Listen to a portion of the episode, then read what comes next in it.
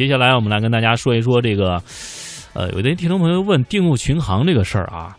这个有的人会说这个定速巡航会比我们的黄金右脚省油吗？啊，咱就说说这个定速巡航跟黄金右脚的事儿啊。这个说到定速巡航系统，大家都可能不会陌生啊，就是 ACC。啊，这个有人会，有的人的车是 ACC 自适应定速巡航啊，这个这个是自动驾驶的半自动驾驶的这个状态，还有就是定速巡航，就是说我们在设设定一个巡航的速度啊，比如说设定个八十公里、一百公里，这在高速路上可能是非常啊，就是省劲儿的感觉哈。这个对于定速巡航是不是比黄金右脚？黄金右脚就是指我们用脚来控制油门和刹车更省油这个话题，一直都有争议啊。我们先来说什么叫定速巡航？定速巡航呢，就是我们啊缩写为 CCS 啊，这个是定速巡航行驶装置速度控制系统啊，是一个自动驾驶系统。就是说，按照司机的要求啊，这个速度开关设定之后，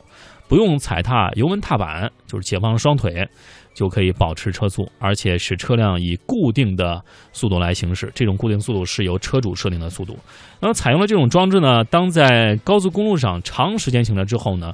司机就不用右脚控制油门踏板了啊，减轻了这种双腿的疲劳啊，同时减少了不必要的这种车速的变化。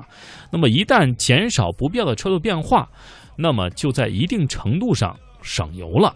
啊，而事实上省不省油，我们要分情况来说。什么样情况呢？嗯，我们来看一下哈，平路通畅的路段路况呢，这样的话，定速巡航是既省心又省油的。我们打开定速巡航开关之后呢，发动机会接到信号，同时参考变速箱、呃轮速传感器的信号，设定速度进行计算。最后调整节气门开度和变速箱等控制单元，对车速进行调整，实现巡航。所以，如果是在平路上行驶，比如说路况比较好的高速公路，你用巡航跑个几十公里或者几百公里，这个时候发动机喷油量是很均匀、很精确的。无论是理论还是实际表现都是这样。那么，相同的路段的确是使用定速巡航会比自己用脚控制更省油一些。如果是人操作，深一脚浅一脚的哈，很难做到比电脑控制更精确，这一点无可非议。当然，前提是在平路通畅的路况路况哈，就是高速公路上车少啊，这种情况可以。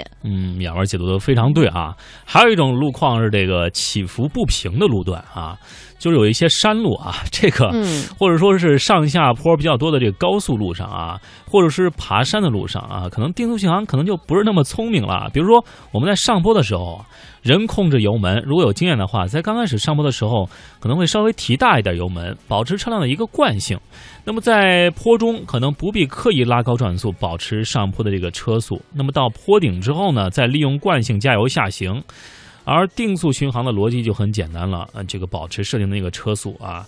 电脑发现这个车辆速度下降，就会用加大油门提高转速来保持设定速度。如果加油门还不行，就降一个档位来拉高转速，那么油耗自然而然就不像咱们这个脚控油门那么随和了。当然也会有人会说啊，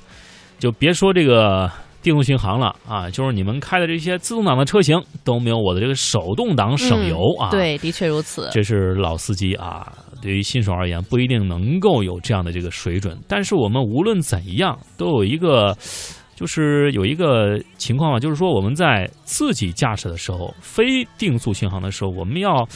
眼观六路，耳听八方啊，做出这种行驶路况的这种预判啊，在前方一百米、两百米啊，这个作为一个预判来保证自己的这个合理的速度，避免这种猛刹油门